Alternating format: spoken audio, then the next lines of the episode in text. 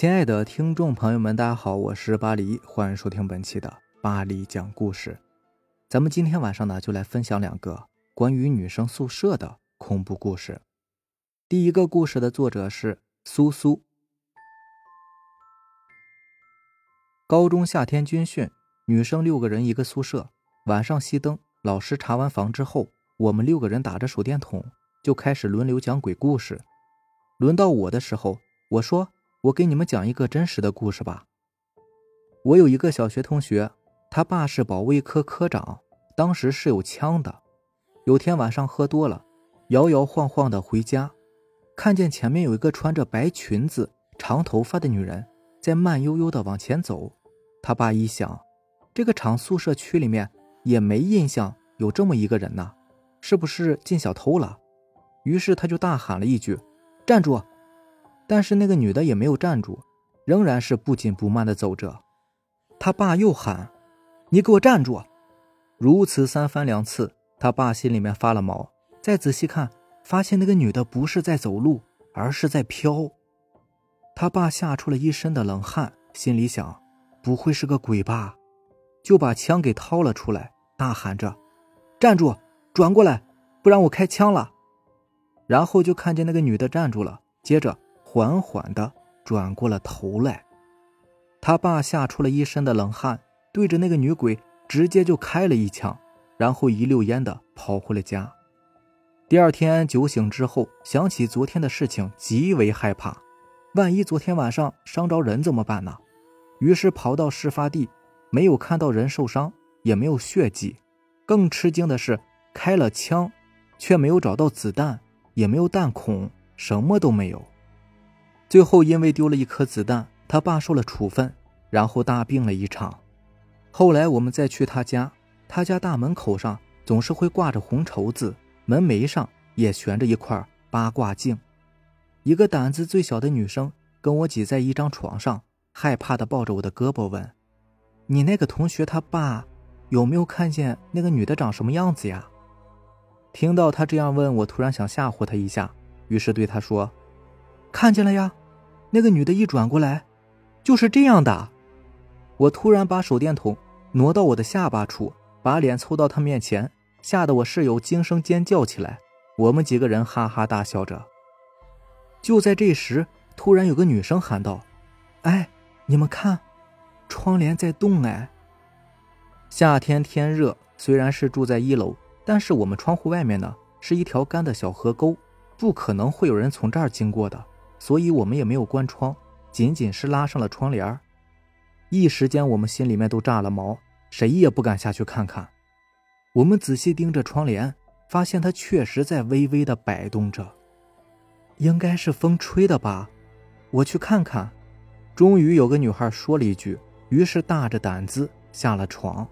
结果还没有走到窗户前，就听到：“你们几个女生这个点不好好睡觉，瞎胡闹什么呢？”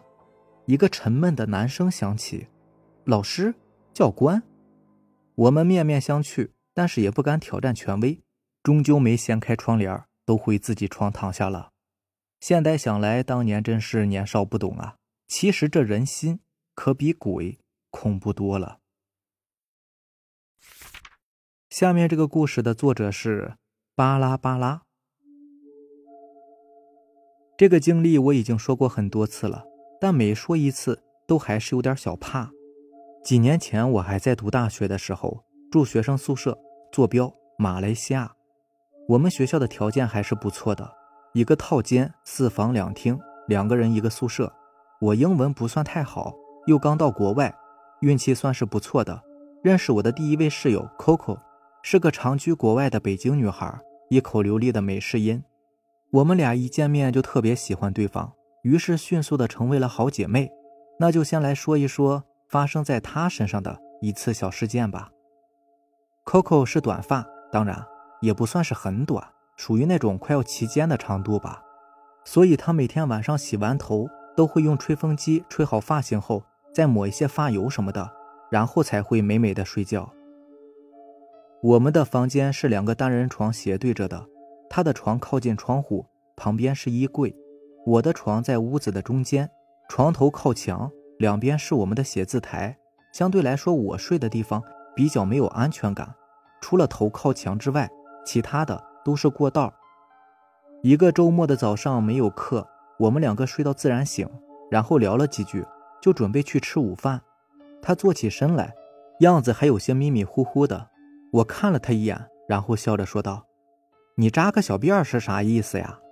他当时就懵了，马上用手摸自己的头，然后有点惊讶地问我。这个不是我扎的呀，然后拿下头绳看了一眼，接着说：“这不是拴打包盒的吗？怎么会捆我头上了？”我还觉得挺逗的。你是不是晚上睡迷糊了自己捆的呀？不可能啊，我也没有这种绳子呀。我想了想说：“那不是你，也不是我，房间就咱们两个人，那谁给你捆的？”后来再说起这件事情，我们两个都觉得挺诡异的。头发是不是 Coco 自己捆起来的？我们也不知道，只是觉得挺奇怪的。他晚上花那么大的功夫把头发吹整好，按正常来说，他肯定是不会乱折腾自己头发的。我只记得那个头绳是暗红色的，在大马一般是用来打包餐盒的。这件事情呢，最后也就不了了之了。一年之后，Coco 毕业了，去了其他国家，于是迎来了我的新室友，是一位柬埔寨。会说华语的姑娘是个学霸，但是后来被我带的有点疯。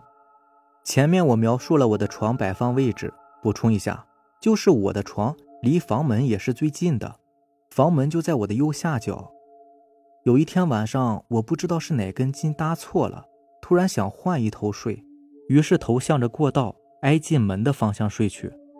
睡到半夜不知道几点的时候，只感觉周围特别的安静，还有点冷。我是侧着右身睡的，然后迷迷糊糊的睁开了眼睛。这一睁眼把我吓得不轻啊！只看见一个大概四五岁的小女孩，扎着两个小辫儿站在我的床前，两只小手不停地拍打我的枕头，在那儿哈哈大笑着。因为房间很黑，她又是背着光的，所以我看不清她的脸，但是我能够看到他咧着嘴笑的轮廓。当时我就想，我一定是在做梦吧。但突然觉得不对，怎么我的脸能感受到他拍打我枕头时压出来的风呢？当我确定这不是梦时，我就大叫了一声，然后听到有人嗯了一声，我吓得马上用被子盖住头，不敢呼吸，也不敢动，内心挣扎了好一会儿，才转到另一侧，把头放出来，慢慢的又睡了过去。第二天早上一起来，我就跟室友说起这件事情。他说：“好像听到我是不是叫了一声？”室友说：“我心还是挺大的，居然还能再睡过去。我觉得我应该是被吓晕了。不过那天以后，我把床搬过来和我室友的床并在一起，真不敢一个人再睡宿舍了，感觉一侧身就空荡荡的。后来也有跟其他同学说起过学生宿舍的事情，很多人都说遇到过奇怪的事情，感觉有些邪乎。”快要离校的最后几个月，学校还发生了一件惨剧：一位低年级的女学生跳楼身亡了。朋友说，学生宿舍很早以前也发生过坠楼事件，不知道是不是真的。其实，我觉得那些看不见的好朋友并没有恶意，只是可能在那个时间段，你和他们的气场正好吻合，所以才有机会打个照面吧。好了。以上就是咱们今天晚上要分享的故事了。如果喜欢咱们的节目呢，就点个订阅吧。另外，如果你也有比较精彩的故事想分享给大家呢，可以给我私信留言，或者是加我的微信 QQ 四五七五幺七五二九四五七五幺七五二九。行，那让咱们明天见，拜拜，晚安。